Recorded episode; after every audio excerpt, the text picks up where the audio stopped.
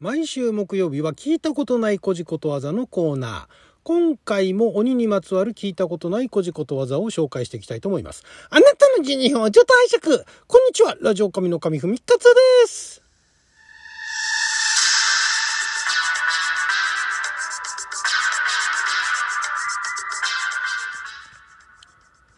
今日は2023年、えー、2月の9日木曜日6曜は旋回戦勝でございます。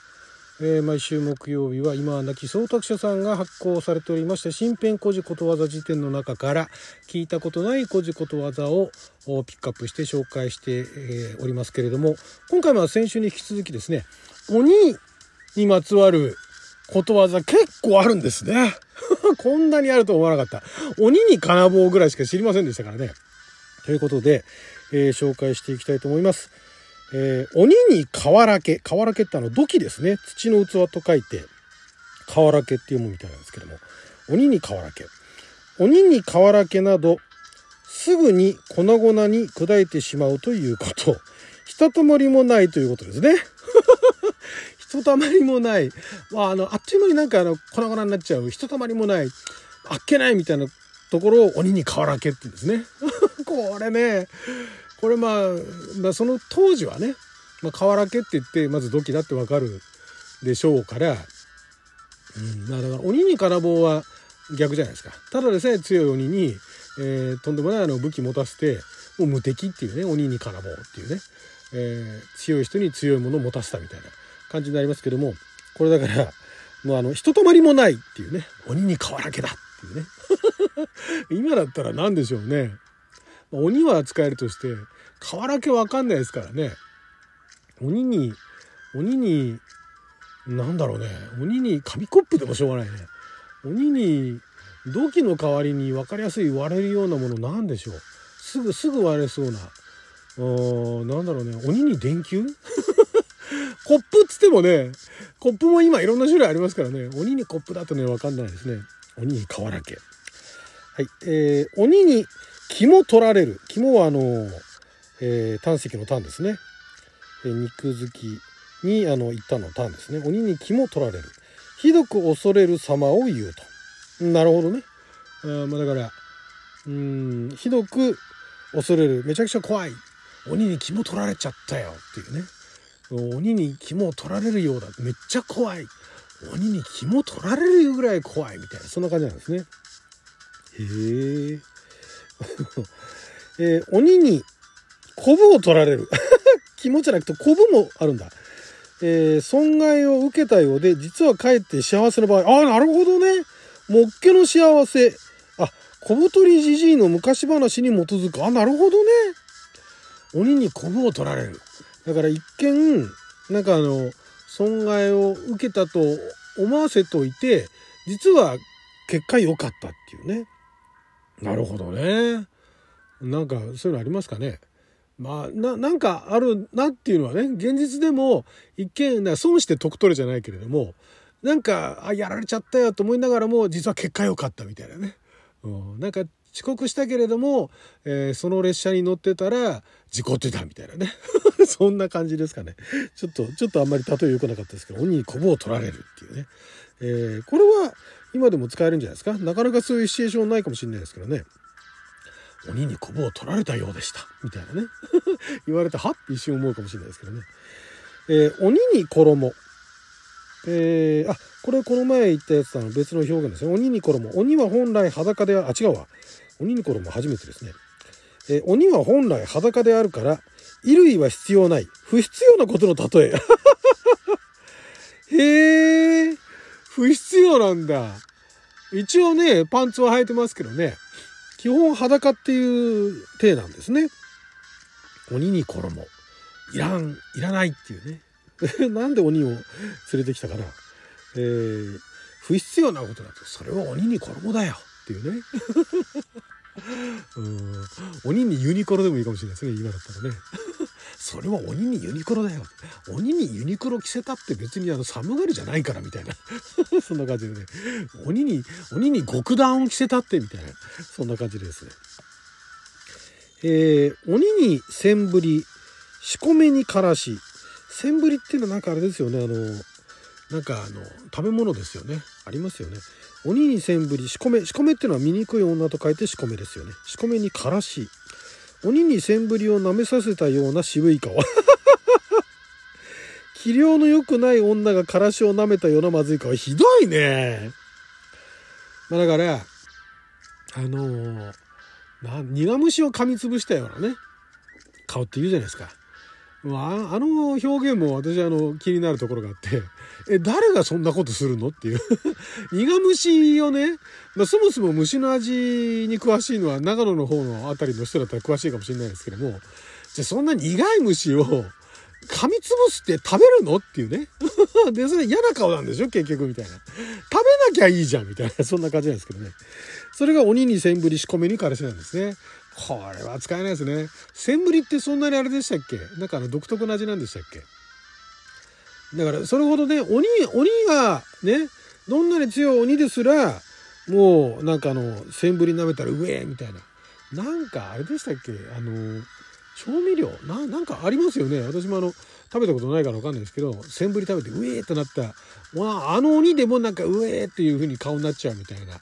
おっかない顔がくしゃくしゃになっちゃったみたいなね。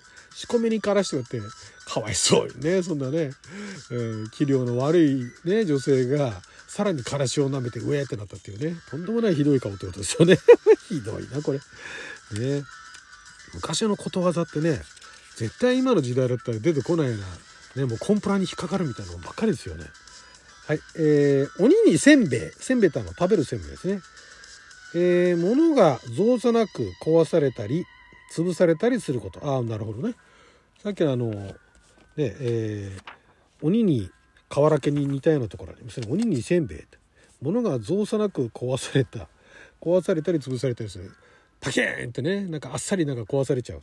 鬼にせんべい。どんな時に使うんだっていうね。そんなそんなあれなのかな？だってことわざになるぐらいですからね鬼にせんべい鬼にせんべいのようだみたいな感じなのかな？うーんなるほどね。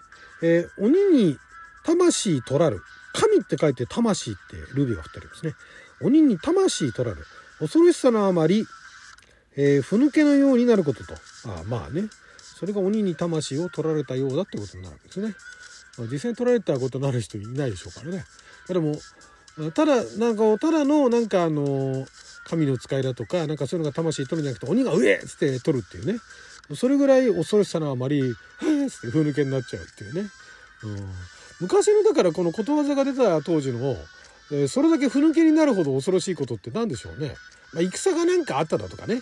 言うんだったらまあ分かりますけど鬼鬼に魂をあいつは鬼に魂を取られたような顔をしておったぞみたいなねいう感じになるかもしれないですけど現代でねなかなかそんなね、まあ、震災とかだったらまあともかくねわざわざ鬼に魂を取られたような顔だって表現できるようなねそういうようなあまあだからなんかミステリーかなんかいいんじゃないですか。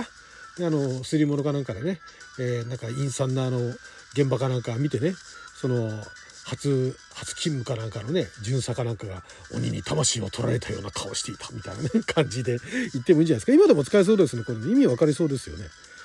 えー、鬼に手紙鬼に手紙？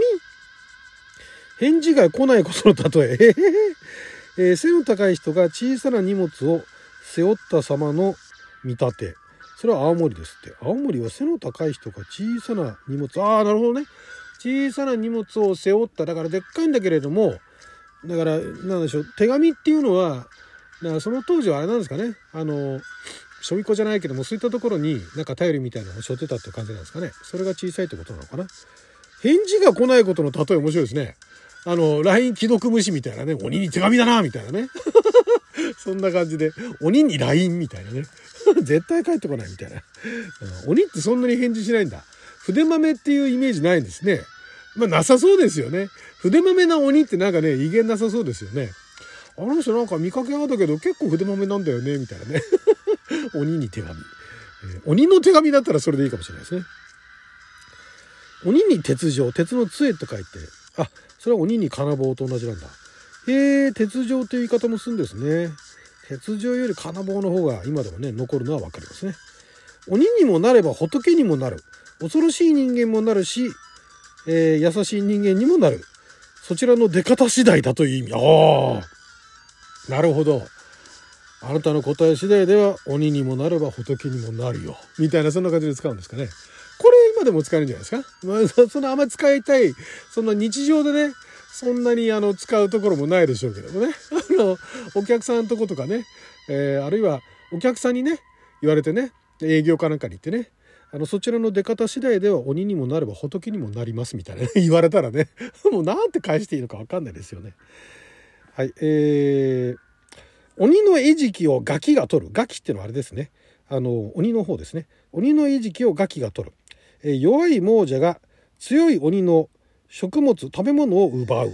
不可能であるということの例え、ああ、不可能なんだね。鬼の、鬼の餌食を、ね、ガキが取るなんて、えガキが取るの鬼の餌食をガキが取るようなもんだよっていうねそういう言い方をするんですかね。えー、鬼の顔に卵とじぶっつけたよ。えー、武器量の形容。鬼が怒るんじゃねえんだ。だから鬼の顔っていうのも、まああの、その当時はやっぱあれなんですよね。あの、美しい鬼っていうのは存在しなかったんでしょうね。鬼って言ったらなんかもう怖い、なんかあの、こわもてのね、そういう鬼の形相みたいなね、言葉で使いますからね。それにさらにあの卵とじをぶっつけたようだっていうのは卵なんで卵とじなんだ？ぐちゃぐちゃになるからなんでしょうねでそれぐらい不器量だっていうの鬼の顔に卵とじをぶつけたようだねそんなのが ことわざとして残るぐらいそういう不器量な人がいたってことですかねひどいね はい、ということで、まだまだありますんでね、来週も鬼のことわざね、紹介していきたいと思います。はい、ということで12分間の貴重なお時間いただきありがとうございました。それじゃあまた。